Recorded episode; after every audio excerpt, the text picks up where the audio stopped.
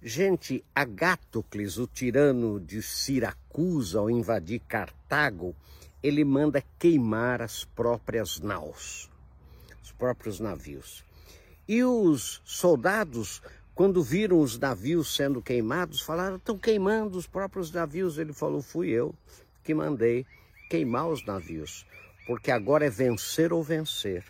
Porque se você tiver o navio lá esperando você no porto, você não luta com tanta força como você sabendo que não tem volta.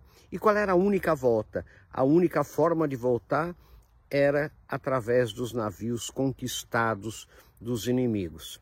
Então pense nessa coisa, quer dizer, será que a gente quando toma uma decisão na vida, a gente queima as naus? Ou a gente fica sempre olhando para trás, a decisão que talvez não precisasse ter sido tomada, ou talvez outra decisão fosse melhor. Será que a gente tem coragem de queimar as naus numa nova decisão, num novo emprego, numa nova vida? Pense nisso. Sucesso.